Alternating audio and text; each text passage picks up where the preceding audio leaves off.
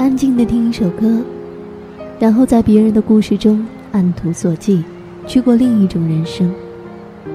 终于知道，其实，在这个庞然的世界中，你并不是孤单的一个。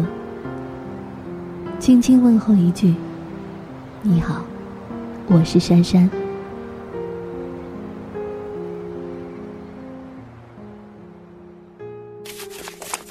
四月十二号，星期二。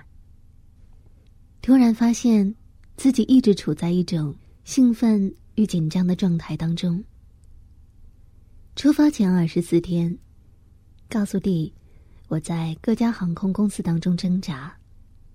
破烂的法文和英文把他搞得头晕脑胀，不清楚我要搭哪一家航空。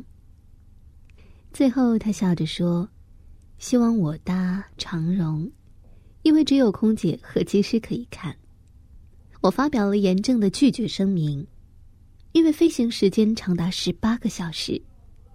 告诉他，我考虑德航，再一次证明女人是善变的。D 如是说。